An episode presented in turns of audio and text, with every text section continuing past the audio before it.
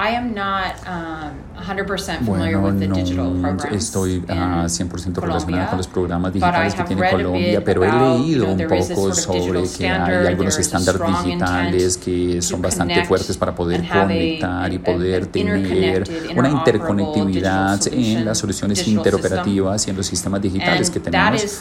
Esto creo que es eh, uh, en cuanto to a costo it, efectivo eh, la mejor forma de hacerlo. Usted necesita información básica, por supuesto. Cuando usted tiene los eh, niveles básicos de información, luego usted puede aplicar uh, diferentes tecnologías de ciencia. Podríamos decir inteligencia artificial, pero todo el mundo se pone muy nervioso en cuanto a eso. Entonces hablemos de tecnología, de Uh, ciencia digital, porque en realidad es lo que son diferentes tipos de eh, ah, tecnología de datos para poder predecir, predecir cuál paciente requiere más para poder entender qué servicios, para poder tener más eh, laboratorios en estas áreas, porque los pacientes tienen que, por ejemplo, viajar eh, muchísimos kilómetros y hay una prevalencia de riesgo cardiovascular en este área. Así que la parte digital es súper importante, pero la otra parte que es importante es la cultura, es la creencia de que el cuidado en salud no, no simplemente eh, la demanda de que esto demanda, demanda que todo el mundo tenga salud o acceso a salud básica. En realidad eso es lo que significa la cobertura universal de salud. Significa que cada persona a la cual nosotros alcancemos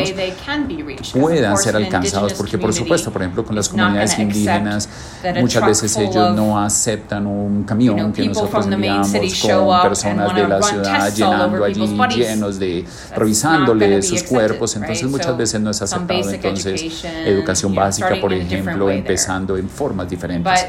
But that the, the culture, Pero bueno, la cultura, y eso es lo que me gusta mucho sobre el proyecto o el piloto de Putumayo. it doesn't matter that No importa que este área sea difícil de alcanzar, no importa que este área a bit vayan of a problemas de seguridad y que esta sea una preocupación, no indigenous importa que la población indígena ya no hablen el mismo idioma o dialecto. They deserve healthcare. Ellos merecen el cuidado en salud, eh, el riesgo cardiovascular, que creo que es el primero. Yo había dicho que